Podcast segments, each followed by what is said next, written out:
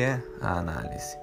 Bom, sob viés da psicanálise, é um encontro que se tem entre um sujeito e um analista, ou analisando e analista, ou psicólogo e paciente.